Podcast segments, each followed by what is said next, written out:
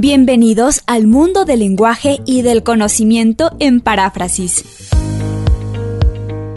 Un espacio para facilitar la elaboración de los textos en la vida universitaria. Paráfrasis, un acompañamiento para la redacción de tesis, de monografías, de ensayos. Despeje sus dudas sobre la escritura y la investigación en paráfrasis la conducción de Miguel Romero.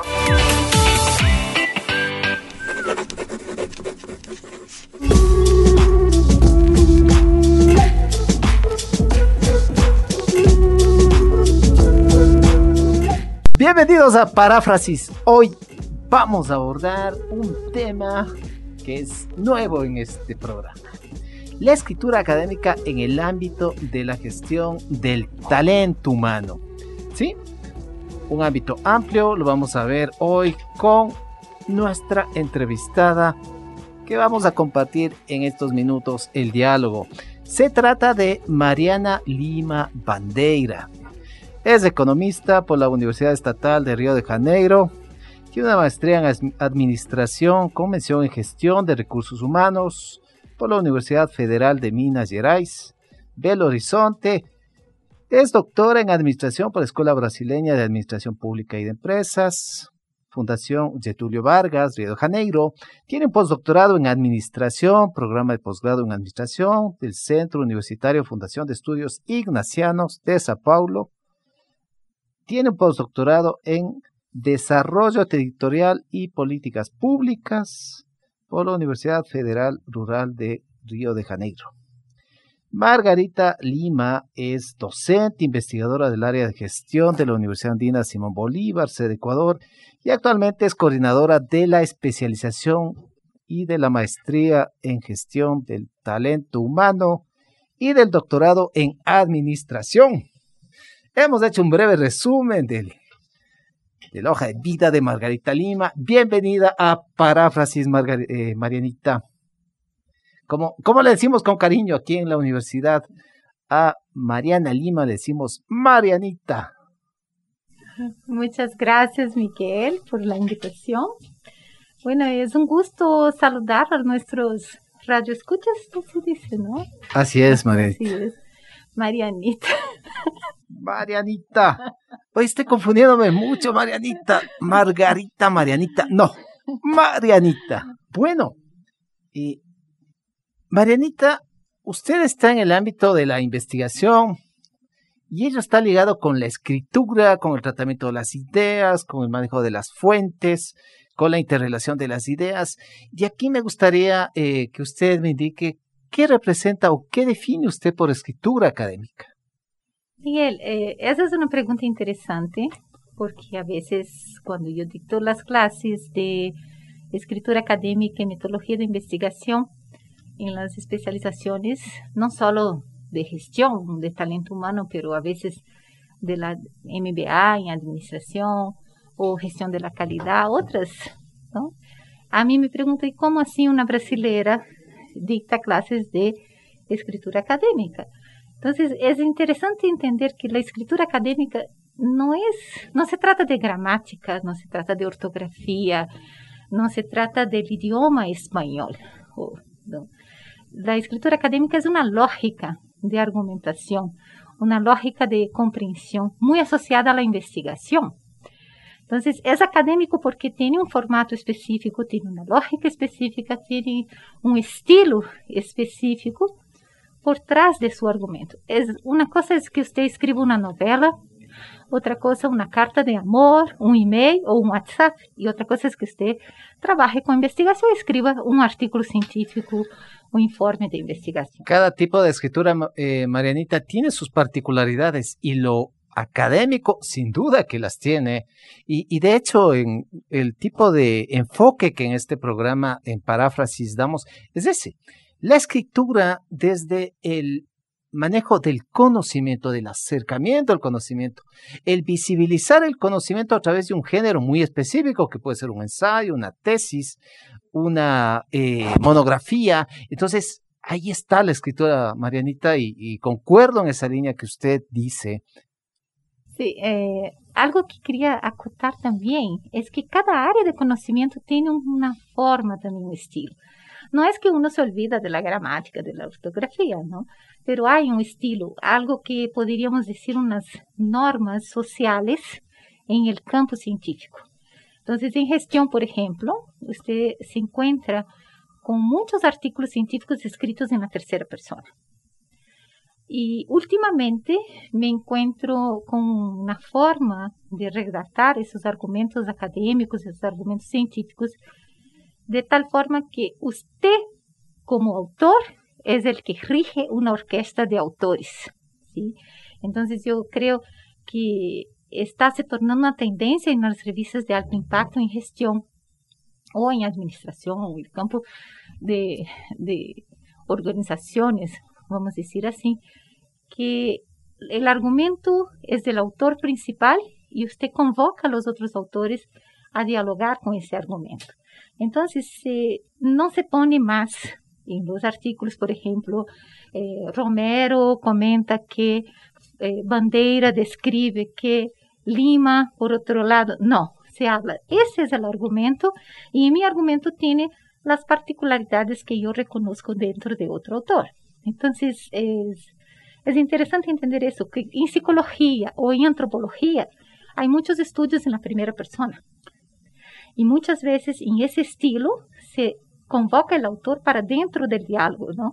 Fulano dice esto, entonces yo pienso eso. Entonces, cómo se va combinando diferentes estilos también, de acuerdo al área de conocimiento. Hay veces, por ejemplo, bueno, este tema de, del narrador, de la persona que habla en el ámbito académico, eh, yo recuerdo años atrás, eh, bueno, igual que, editábamos unos textos académicos y una autora eh, decía, yo prefiero la primera persona, hablar en primera persona del plural, así sea yo, la única autora, pero mi sentido, dice, es involucrarle al lector en esa primera persona del plural, es decir, investigamos, abordamos, analizamos. Y ella decía que hablar en primera persona del singular, es decir, en esta investigación abordo este tema, discuto este tema, que ella no se sentía bien. Era su sentir como autora, como investigadora. Eh, de hecho, hay discusiones amplias al respecto. Eh, la tercera persona es, habitual, es como que mantiene un poco de distancia, a veces dicen que gana un poco la objetividad, pero bueno, son elementos y es una de las ventajas también, que no hay una camisa de fuerza.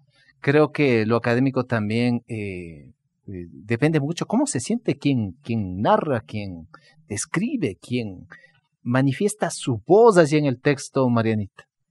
Y depende también de la revista que está publicando o del, por ejemplo, quién está evaluando su artículo o su informe de investigación. Entonces a mí me parece que también hay que tener atención a esto. No es corromper su propio estilo, pero es buscar el espacio donde seas escuchado y seas entendido desde su propio estilo.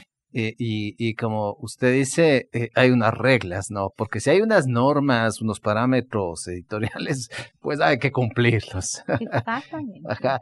Marianita, eh, usted se ha formado de una forma amplia en el ámbito de la gestión del talento humano. Me gustaría que nos cuente cómo usted llegó a este ámbito específico del conocimiento. Ay, creo que es una trayectoria interesante, Miguel, y me gusta hablar de esto porque yo empecé como economista, sin saber mucho rumbo, no tenía idea. De eh, eh, en, esos estudios de, de, pregrado. De pregrado, sí, empecé como en pregrado en la Facultad de Economía. Yo diría que no soy tanto una economista eh, con ese sentido de la palabra, más bien yo soy un, percibo, me, me dediqué en la parte sociológica de la economía, ¿no? Entonces yo me preocupo mucho, por ejemplo, con esa dimensión del grupo, del colectivo, de la política pública, que están relacionados a, la parte de la economía. Incluso me dirijo también a una área de economía que se llamaría economía de comportamiento. Y creo que tiene que ver con mi naturaleza, con mis, mis propósitos de vida o mi vocación, no sé, con, con las personas. Me encanta entender el ser humano, me encanta estudiar el comportamiento humano.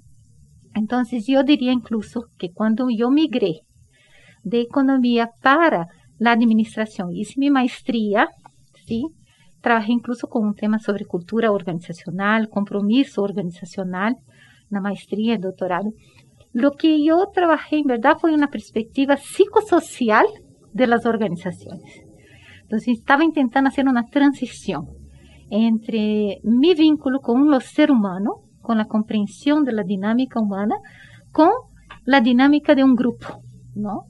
Y eh, también como estudio todas esas cuestiones decoloniales también, que nuestra universidad yo creo que es un referente en la región para, para ese tema de discusión, de valorar nuestro conocimiento nativo, nuestro conocimiento propio. Entonces yo trabajo con cultura, con interculturalidad, con la diferencia, con la diversidad, con la inclusión, con todos los elementos en contra de la violencia.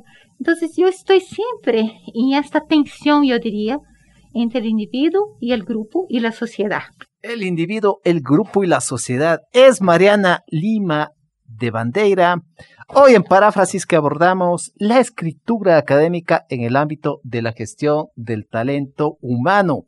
Vamos a hacer una primera pausa musical y le pido, porque aquí en paráfrasis, Marianita, nuestros entrevistados programan la música. Le pido que nos comparta una canción que sea de su agrado para que escuche la audiencia de Radio Voz Andina Internacional. Muchas gracias. Yo ya di mi, música, de repente podemos empezar con un chorinho, que es un estilo brasileiro, de, yo diría del siglo traspasado, pero es muy típico, es muy bonito. Chico Chico no Fubá, que se llama la, la música. Regresamos.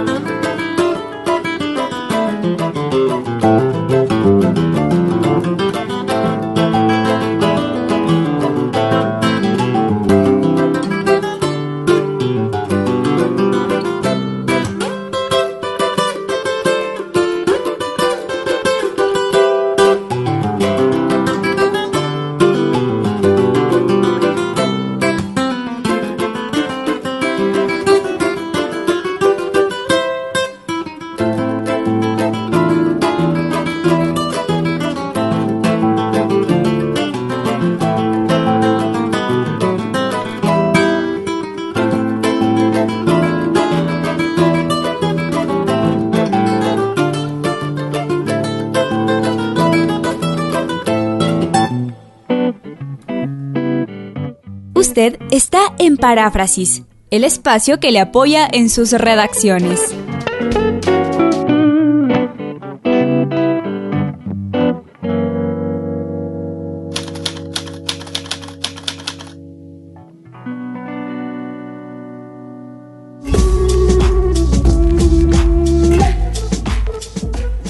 Hoy en Paráfrasis abordamos la escritura académica en el ámbito de la gestión del talento humano.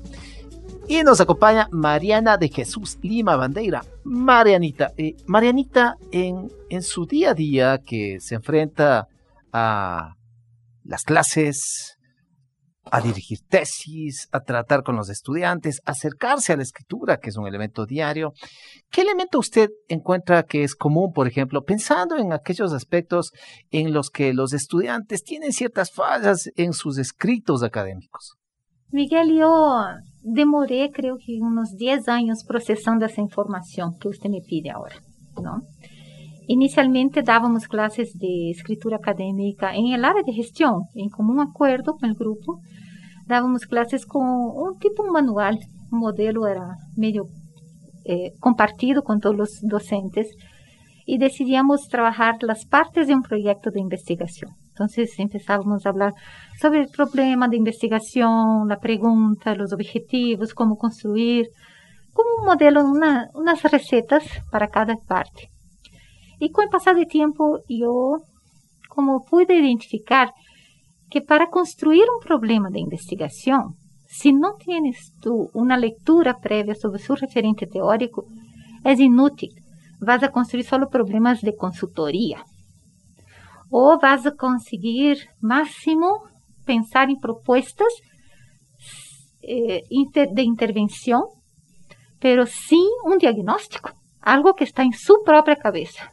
Usted cree una creencia, vamos a decir así, un, un conocimiento popular que es un popular de repente del grupo de la, que está compartiendo, que hay falta de motivación, por ejemplo, ¿no? Y a partir de esta idea, que podría ser una falacia, se construye una propuesta, que obviamente al momento de ser implementada no funciona porque el problema no estaba ahí. Entonces empecé a trabajar ahora y me da dando resultado Inicialmente ya trabajo la búsqueda de textos. Búsqueda de textos. Búsqueda bibliográfica. Eso, la revisión bibliográfica.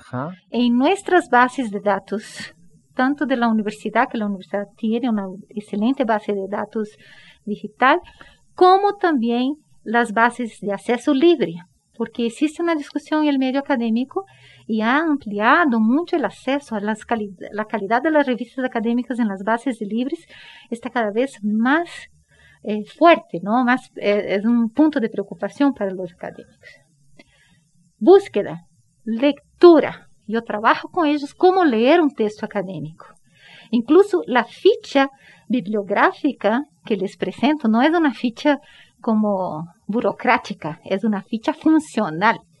Entonces ahí tiene su propósito de investigación inicial. Y a partir de ese propósito inicial, de esta, como de esta sensibilidad, se van construyendo ya cuáles son los elementos de ese texto que te motivan a ti a estudiar. Y ahí trabajo conceptos, trabajo el número de páginas y ahí también empiezo a trabajar la escritura académica. Aquí, Marianita, eh, por ejemplo, yo, yo suelo presentar que uno de los mejores campos de entrenamiento de la escritura académica es la lectura, porque en la lectura el lector atento va a identificar esas ideas principales, esas ideas secundarias, identifica esa articulación del discurso entre los argumentos, contraargumentos, identifica el paradigma teórico. Entonces, eso precisamente en lo académico es lo central.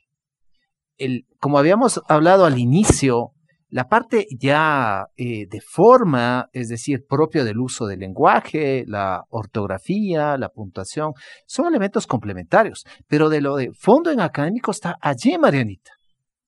¿Qué, ¿Qué opina usted al respecto? No, y sabe, justamente yo trabajo esta línea con los estudiantes. Cuando les presento los conceptos, en la lectura ellos tienen que identificar cuál es el argumento teórico. La ficha, que les digo, la ficha funcional, tiene una columna que dice cuál es el argumento, cuáles son los argumentos, cuáles son los autores referentes. Porque una cosa son los autores antiguos, otras son, cosas son los autores clásicos. Los autores clásicos son los que realmente sentaron las bases sobre ese tema o sobre esa metodología de investigación. Y les hago trabajar encima de textos ya publicados, para que entiendan la lógica académica, para que entiendan la lógica científica, cómo plantea el problema de investigación y ese texto. Entonces, la lectura que digo que hagan no es la misma lectura también de una novela o de un periódico. Es una lectura atenta, es una lectura guiada con propósito científico. Entonces, después que ellos, ellos terminan eh, estudiando metodología a través de las publicaciones. Entonces, sin duda, eh, es un proceso de lectura que empieza todo esto. Y en el tema de la lectura, de hecho, cuando uno ve los resultados de las pruebas, diversas pruebas que internacionalmente aplican a centros educativos, por ejemplo, de primaria y secundaria, eh, una de las de los elementos flojos, diríamos así, o que más, o que un puntaje menor adquiere, por ejemplo, es la lectura, precisamente la lectura, pensamiento matemático, pensamiento científico. Y este problema ¿Qué tan frecuente usted lo encuentra aquí ya en posgrado? Y estamos hablando desde una especialización, una maestría, un doctorado. ¿Qué tan frecuente encuentra Marianita? Miguel, es muy frecuente. Yo creo que hay cada vez más, eh, incluso con, con, la fuerza de las redes sociales, de escribir eh, mensajes de texto en WhatsApp o Twitter, por ejemplo, tan cortitos y con códigos a veces, termina siendo muy difícil que la persona tenga más tiempo o con ganas de leer más. Y además tenemos que pensar que estamos en una cultura oral. Esto he verificado en mis alumnos. Tiene una facilidad para exponer, para argumentar de una forma oral fantástica, estupenda. Pero pocos son los que han desarrollado la, el hábito de la lectura. ¿no? Lectura tensa. Entonces sí, algunos me reclaman los textos densos, pero, por ejemplo, yo sé hacer introducir ciertos elementos. ¿no? Ah, pongo en mi asignatura, pongo uno o dos textos un poco más densos y los otros un poco más de, fáciles, ¿no? Para tampoco espantarlos a todos. Y a los que agarran esa, este, ¿cómo es?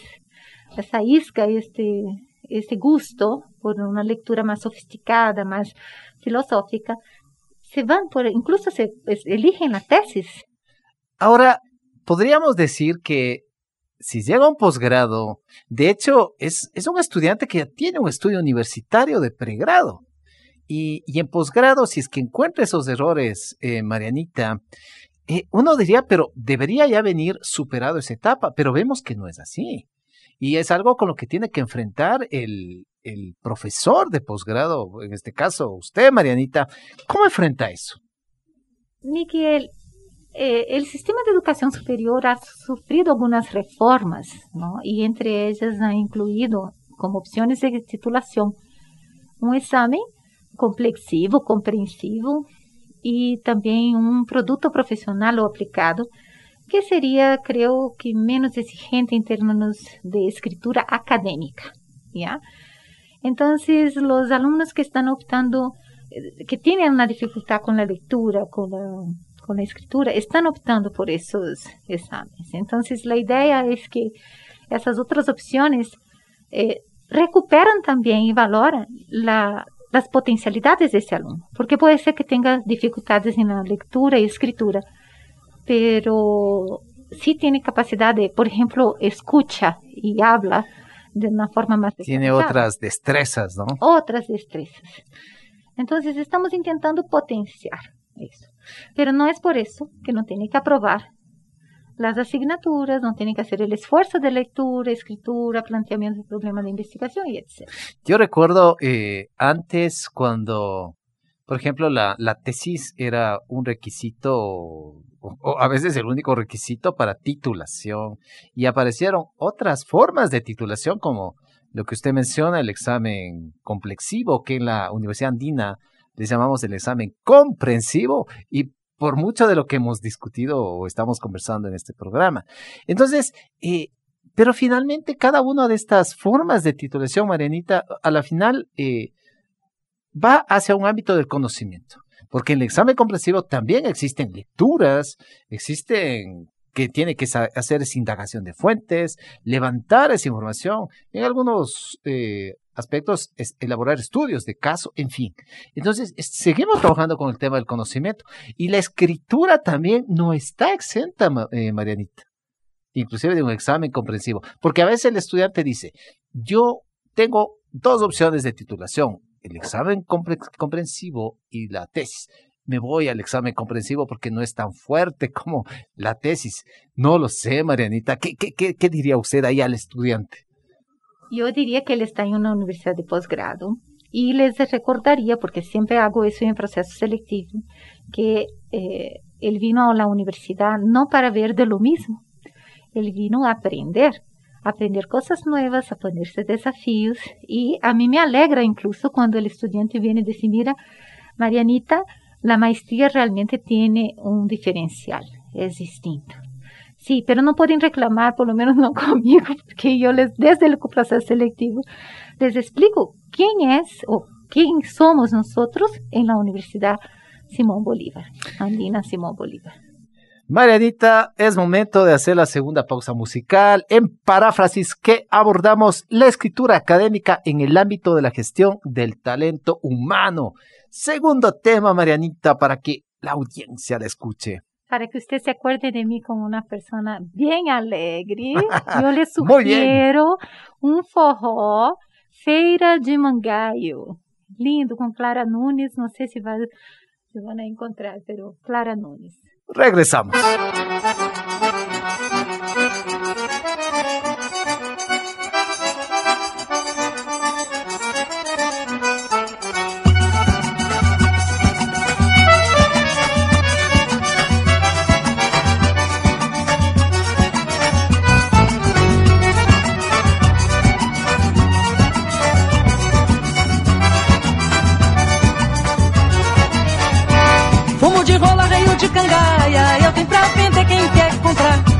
Bolo de milho, broa e facada, eu tenho pra vender quem quer comprar. Pede moleque alecrim canela, moleque sai daqui me deixa trabalhar. Zé saiu correndo pra feira dos pássaros e foi passo voando pra todo lugar. Tinha uma vendinha no canto da rua, onde o mangaeiro ia se animar. Tomar uma bicada com lambu assado e olhar pra Maria do Joá. Tinha uma vendinha no canto da rua, onde o mangaeiro se animar, tomar uma picada com lombo assado e olhar pra Maria do Joá.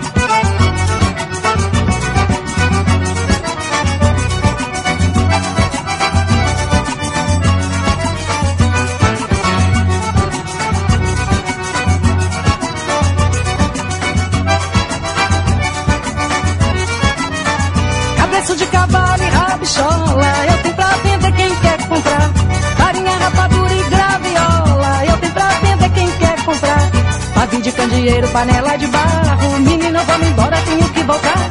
Chachar o meu roçado que nem boi de carro. Roupa gata de arrasto não quer me levar. Porque tem um saponeiro no canto da rua. Fazendo florão pra gente dançar. Tem Zepa de piscina fazendo renda. E o ronco do pole sem parar. Mas aqui tem um saponeiro no canto da rua. Fazendo florão pra gente dançar. Tem Zepa de piscina fazendo renda. E o ronco do pole sem parar.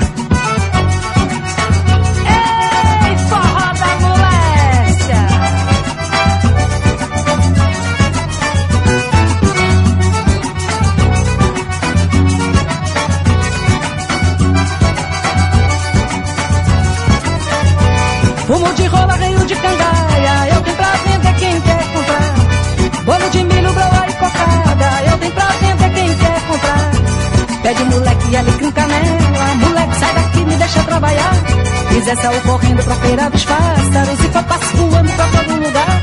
Tinha uma vendinha no canto da rua, onde o mangaeiro ia se animar. Uma umba picada com lombo assado e olhar pra Maria do Joá. Mas é que tem um sanfoneiro no canto da rua, fazendo floreio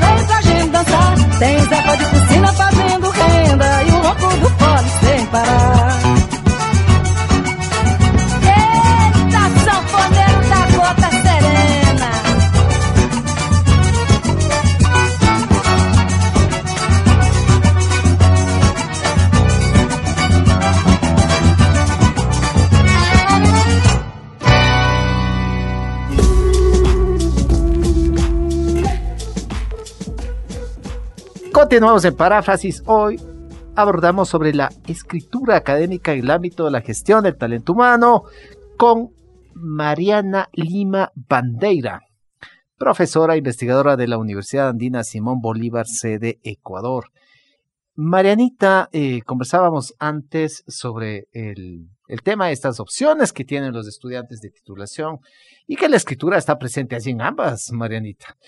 Ahora, eh, uno de los propósitos fundamentales de la escritura es que el mensaje llegue con claridad, que pueda ser entendido por parte del lector. De hecho, el éxito de la escritura, dicen, es la comprensión del mensaje. Y en esta comprensión del mensaje, Margarita, eh, Marianita, ¿qué elementos ha encontrado usted allí? ¿Encuentra con frecuencia respecto al estudiante?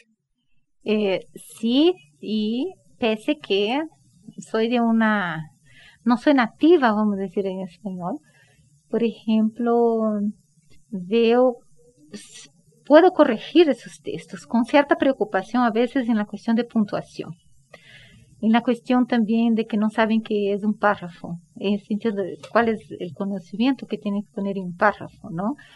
Entonces sí hay algunas dificultades que me parece que solo la práctica puede eh, reducir esa, esas cuestiones. Entonces, lo que sugiero para los estudiantes es que después de hacer la lectura de algunos textos, que construyan un argumento, como si fuera una hoja de ruta sobre qué temas y cómo lo voy a plantear. Descripción, evolución histórica, cuestiones así un poco eh, que, que puedan encadenar de una forma lógica y coherente sus argumentos. Y que entienda ¿no? el concepto de párrafo, el concepto de frases, y no hay una receta, ¿no? Pero más bien veo que los estudiantes también tienen mucha dificultad. Hay muchas, por ejemplo, separan mucho sujeto del verbo en una frase, especialmente cuando ese sujeto es muy grande, ¿no? Como el consejo de de la calidad, y ahí pone un coma ahí. Entonces, esas dificultades. La escritura, Marianita, eh, de hecho, es una es un ámbito que demanda permanente investigación, porque está en, juego allí, está el idioma como tal, independientemente de, cuál sea el idioma, pero está allí presente, está lo que hemos hablado, las ideas, la articulación, la argumentación, la definición, eh, en fin, diversos elementos que son un reto para el estudiante, porque no es que todos los estudiantes que llegan a un posgrado han hecho tesis previamente, no en todos los casos, pero bueno, en posgrado se enfrentan a ensayos, ensayos frecuentes en las distintas asignaturas, pero ese es un reto, Marianita. No sé cómo usted lo vivió ese reto en, en su formación, que de hecho es, es amplia. Estudios de pregrado, maestría, doctorado, postdoctorados. ¿Cómo enfrentó eso usted? Ahora, porque a veces dicen, la vaca tiene que recordar cuando fue ternera. ah, eso es interesante tu pregunta, Miguel. Yo siempre, siempre me gustó escribir. Yo escribía como cartas a mí misma o cartas a mi padre, mi madre, en la época que teníamos cartas, correos y etc. Entonces siempre me gustó escribir, escribir poesías, escribir cuentos, escribir cartas y escribir sobre sentimientos, sobre, sobre emociones, proyectos. Eh, y lo que yo veo, por ejemplo, que quizás sea casi una muletilla, es que los estudiantes, como también se encuentran con esas dificultades, buscan un texto que sea referente y lo reproducen en su lógica de argumentación. Usan incluso los mismos autores. No es un plagio exactamente, pero usan este como referencia y terminan no se saliendo de eso, con miedo de equivocarse. Y a mí me parece que uno también tiene que arriesgarse, ¿no? A equivocarse. Cuando empecé mi maestría en Belo Horizonte, yo me acuerdo que yo tenía pánico. ¿No? Porque nada de lo que yo escribía, los profesores inicialmente en los cursos eh, aceptaban, corregían todo, ¿no? Era entregar un texto en, negro, blanco y negro, y regresarlo casi todo rojo, ¿no? No solo por cuestiones de escritura, pero cuestiones de cómo, cómo así, por qué no justificaste, eh, qué autor es este, esta no es la cita correcta, eh, esto no tiene lógica, en ese sentido. Entonces, yo un día me desesperé llorando con una amiga dije, no, yo voy a desistir de la maestría.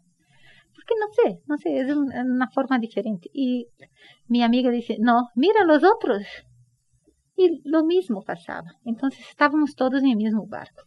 Así que escritura académica es práctica, investigar es práctica. Yo hasta hoy busco eh, cursos que me hacen mejorar mi calidad académica. No tengo vergüenza de aprender. No tengo miedo de aprender. Entonces, esto. ¿no? Entonces, eh, es Mariana Lima Bandeira, hoy en paráfrasis.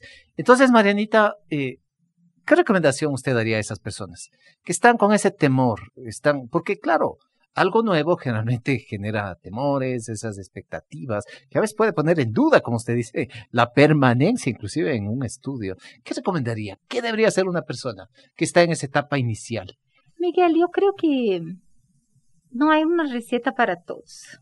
Entonces, lo primero es aceptarse, saber quién es usted, qué te gusta, ¿no? Estás, te gusta la parte más académica, más científica, te gusta la parte más profesionalizante, más dinámica, o te gusta, no sé, tienes facilidad con exámenes también, porque hay gente que también no tiene facilidad con exámenes, ¿no? Entonces, hay unas opciones interesantes para titulación ahí. Ahora, lo importante es también ponerse desafíos, porque si usted viene para una universidad de nuestra calidad, me permito con orgullo reconocer nuestra calidad internacional, usted quiere aprender algo nuevo. No quiere solo quedarse en el mismo espacio, status quo, preservar su, su, su zona de confort. Entonces, sí póngase desafíos, que no sea para hacer una test, pero que sea para hacer un artículo un ensayo para una asignatura muy bien hecha. Métase a realmente aprender. Porque mientras usted sabe solo un estilo, usted se queda limitado a este. Pero si usted puede transitar entre varios estilos, usted encuentra incluso más competencias. Entonces, a mí me parece que mientras más competencias tengamos hoy, en este mundo tan competitivo, es algo que te da un diferencial. Entonces, les invito a que no tengan miedo también. Que no tengan miedo. Vayan ganando confianza. Sí, me sumo a esa recomendación. Ahora, Marianita, en el ámbito de la investigación, cuando eh, hay una temática que se ha identificado, ahí está ya el problema, el abordaje, a veces el estudiante dice, yo quisiera hacer un abordaje interdisciplinario, es decir, no solamente desde mi disciplina, sino desde otras disciplinas. ¿Qué puede decirle al estudiante así, eh, Marianita, cuando eh, está en esas dudas? Si lo hago solamente una visión desde mi disciplina, va a ser ese abordaje, ese enfoque, o puedo integrar una visión, una perspectiva de diversas disciplinas. Miguel, administración y gestión en especial, no hago esta distinción entre los dos términos, ¿no? Administración mucho más enfocado con, con técnicas, ¿no? Con procesos, gestión que vincula esta integralidad del ser humano también, de manejar grupos, manejar la subjetividad tiene una ventaja porque es un campo compuesto por varios campos de conocimiento. Entonces, administración como un campo de saber, él vino incorporando a lo largo del tiempo temas y metodologías de antropología, de sociología, de psicología, de ingeniería, de matemática y hasta marketing. Marketing tenemos comportamiento en consumidor, tenemos, por ejemplo, precificación, finanzas, ¿no? Finanzas en marketing. Tenemos todas las áreas de conocimiento con, congruentes. Entonces, es muy fácil para que el estudiante tenga abordaje interdisciplinar. No sabería decir si en, en nuestros cursos profesionalizantes podríamos tener así medio por ciento de los estudiantados con capacidad de desarrollar un abordaje multidisciplinar o transdisciplinar, creo que transdisciplinar como en el doctorado, cuando se tiene más madurez y se pueda transitar mismo, ¿no? En varios otros campos de conocimiento. Entonces, sí creo que eh, algunos estudiantes en esta parte interdisciplinar, por la propia naturaleza del campo, es posible que consigamos. Estudiar cultura organizacional, por ejemplo. Puedes trabajar la parte sociológica, la parte de administración de los procesos, de la estructura organizacional. También puede trabajar la parte antropológica. Entonces, sí es posible eh, hacer un, estudio interdisciplinar. Interdisciplinar, un elemento así presente. Y otro aspecto y y en posgrado Por ejemplo, hay una recomendación que dice, hagamos estudios comparados. De hecho, en la comunidad académica los estudios comparados son bastante bien vistos porque amplía más eh, el escenario de discusión, no solamente situado pensando en un hábito geográfico a este país, sino a estos a estos varios países que están allí insertos en esa discusión, en ese análisis de la investigación. ¿Qué puede opinar al respecto, Marianita? Eh, ese, ese tipo de abordaje da visibilidad en América Latina. ¿no? Porque generalmente cuando se comparan los países así, pero tiene que tener puntos en común, tiene que tener un justificativo importante. Tiene que tener elementos para comparar, porque la comparación tiene que ver con que han desarrollado por lo menos la misma perspectiva. Hoy estaba participando de una defensa, eh, justamente hablando sobre la capacidad de inversión, ¿no? De eh, empresas, inversionistas que invierten en empresas que desarrollan acciones de responsabilidad social. Eh, pero las motivaciones aquí, en Ecuador, en Europa, en Brasil, son distintas, porque depende de todo el contexto de cómo está esa discusión planteada ahí. Entonces, es interesante porque genera conocimiento y plantea también desafíos, ¿no? Para cuáles son los temas que deberíamos también estar pensando, cuáles son los temas que los otros también están pensando. Porque así encontramos aspectos que los asemeja y otros aspectos que los diferencia, ya sea desde la parte política, desde la parte económica, cultural. Entonces, eh, debe haber un, un común de variables ahí que pueda dar viabilidad a esos estudios, Marianita. Y tienen que estar justificadas, Miguel. Eso sí, tiene que ser posibles comparar. ¿no? Yo creo que la viabilidad tiene que ver con acceso a los datos, ¿no? espacios y de aceptación también que se hagan ese tipo de investigación. Hay revistas que no les gustan estudios comparados, otras sí, que valoran revistas uh, que aceptan estudios comparados. Hay un caso que en, en, estas semanas con la tesis de un estudiante me he enfrentado en su tesis, el estudiante hace un estudio de caso de la institución en la que trabaja. Pero cuando reviso el documento, veo que casi no hay análisis, no hay crítica, todo es beneficios de un software implementado, de una decisión tomada. Entonces, veo una tesis insubstancial, así digo, finalmente esta tesis que aporta, ¿cuál es el valor agregado? Cuando hay elementos críticos desde una mirada crítica que los existe allí. Y me dice, Miguel, es que no puedo hacer eso porque me despiden de mi empresa. Y ahí se me viene a la mente cuando dicen, cuando usted va a hacer un estudio de caso y si es de su empresa, piénselo dos veces. Yo sé que hay la facilidad de acceso a la información, todo, pero ¿y dónde queda ese pensamiento crítico, esa postura crítica que en posgrado, no se diga en un doctorado, es fundamental? Miguel, ahí usted me viene. Primero, creo que hay que poner algo en, entre paréntesis. Usa el, el uso de la palabra, del término estudio de caso, a mí me parece muy banalizado. ¿Qué es el estudio de caso? Es una, no es implementar algo en una empresa. No, eso no es estudio de caso. Estudio de caso es cuando usted puede aprender o generar conocimiento de una determinada situación. Puede ser una práctica, una política, una dinámica que funcionó súper bien o que funcionó súper mal. Pero usted va a construir un conocimiento a partir de la observación de este fenómeno. Ese estudio de caso es algo que se destaca por bien o por mal. Entonces se usa de una forma muy general el término estudio de caso para decir que, ah, yo voy, aprendí, por ejemplo, a hacer una encuesta de satisfacción, voy a aplicar en mi empresa, es un estudio de caso. No. Es una, una aplicación de una herramienta, una aplicación de una teoría. Uno.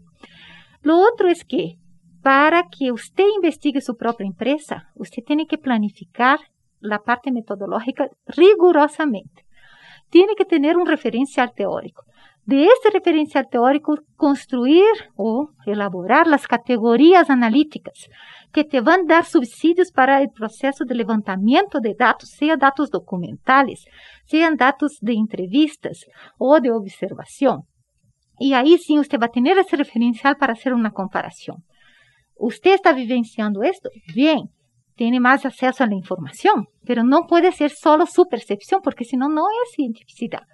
Hasta la autoetnografía, que es cuando usted, su experiencia puede aportar a un conocimiento, tiene que por lo menos contemplar unos dos o tres personas que estén también haciendo autoetnografía para comparar esas experiencias, para que esa subjetividad no sea más importante, sus sentimientos, cómo te sientes, cómo te emocionas ahí, que el conocimiento adquirido.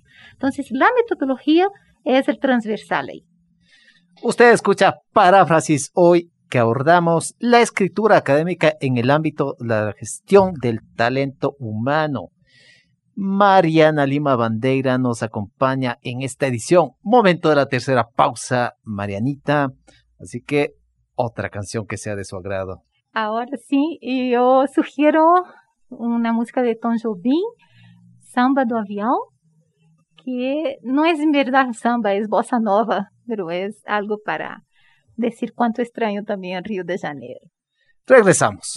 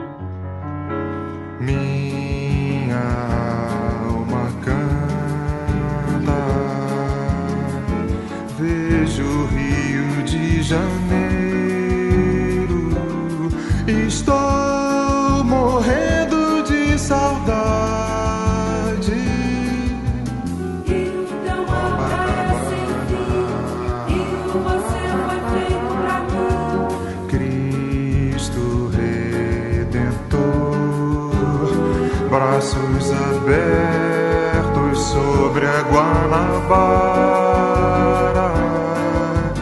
Esse samba é só porque Rio eu gosto de você.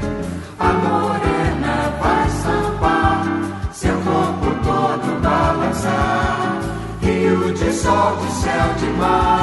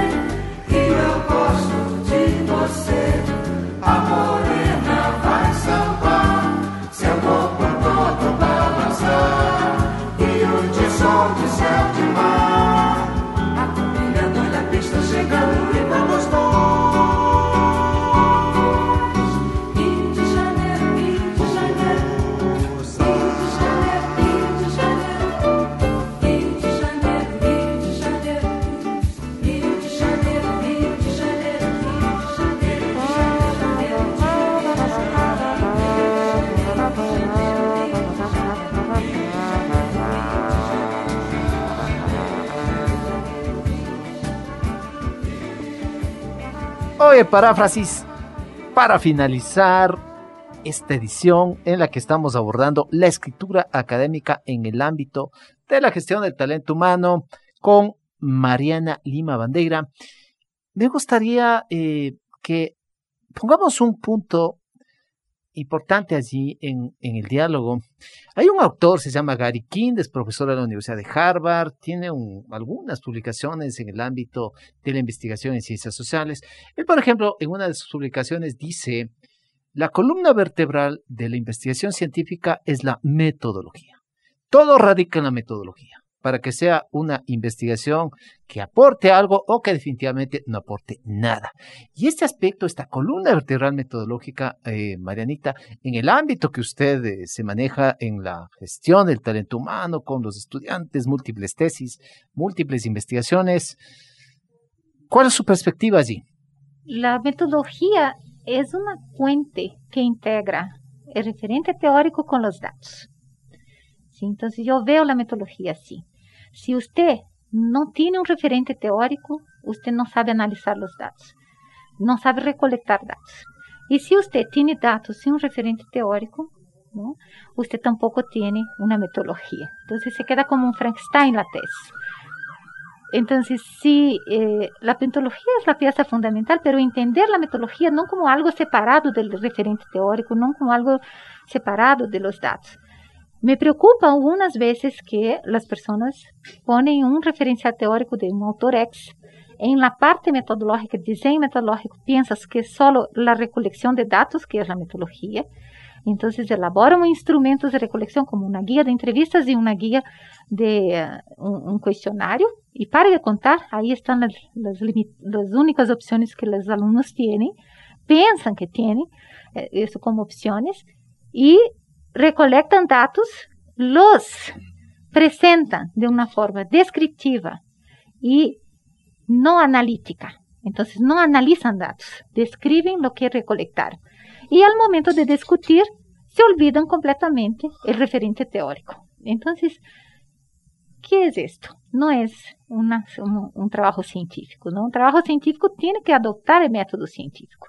Un método que se compone de fundamentar teóricamente, buscar referentes de outros autores, qual foi o conhecimento construído, fazer um desenho metodológico que haga esta puente entre los, teoria e dados. Então, desenho metodológico pensa em estratégia de investigação toda, desde a búsqueda bibliográfica para fundamentar sua bibliografia, sua literatura, hasta análise de dados. Marianita, con base en lo que usted manifiesta ahí, es decir, una vez que los datos han sido recopilados mediante esos instrumentos, eh, debe haber luego pasar bajo ese filtro del paradigma teórico, necesito sistematizar esos datos, pero bajo ese filtro. Es decir, es ese tamiz específico para esa investigación específica que adoptó ese paradigma teórico específico. De ahí salen las categorías teóricas de análisis. Si usted no tiene un buen referente teórico que usted se apropió de las discusiones, de los argumentos de esos autores que usted eligió para fundamentar su investigación, si usted no tiene un buen, usted no puede hacer un análisis de datos.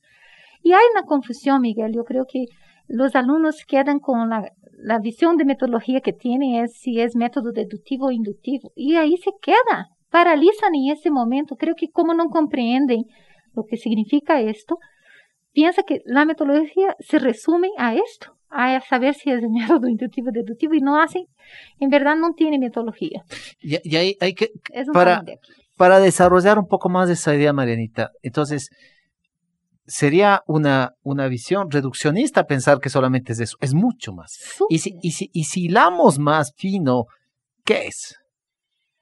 Yo trabajo con los alumnos eh, el diseño metodológico, que empieza desde la construcción de la elección de las bases bibliográficas donde usted va a investigar, donde usted va a buscar su referente teórico, desde la lectura académica, la construcción de sus argumentos hasta el análisis de datos, que son técnicas tanto cuantitativas como análisis factorial, regresión múltiple, análisis logística, quanto técnicas qualitativas, análisis de contenido, análisis de discurso, análisis narrativas. ¿sí? Entonces, trabajar también con múltiples datos, no son solo la cuestionario o entrevista, usted puede trabajar también con fotografías, con observación de situaciones, hacer también videos de ciertas situaciones que usted podría usar como fuente de datos, documentos.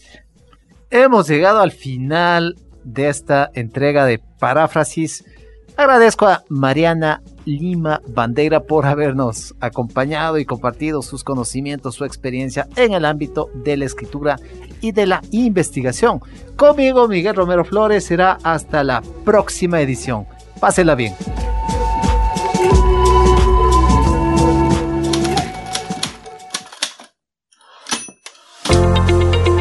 Hasta aquí le acompañamos con Paráfrasis.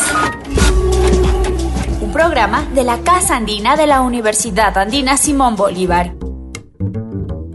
Les invitamos a nuestro siguiente programa para seguir compartiendo el fascinante mundo del lenguaje y la investigación. Miguel Romero, su anfitrión, les dice hasta la próxima semana.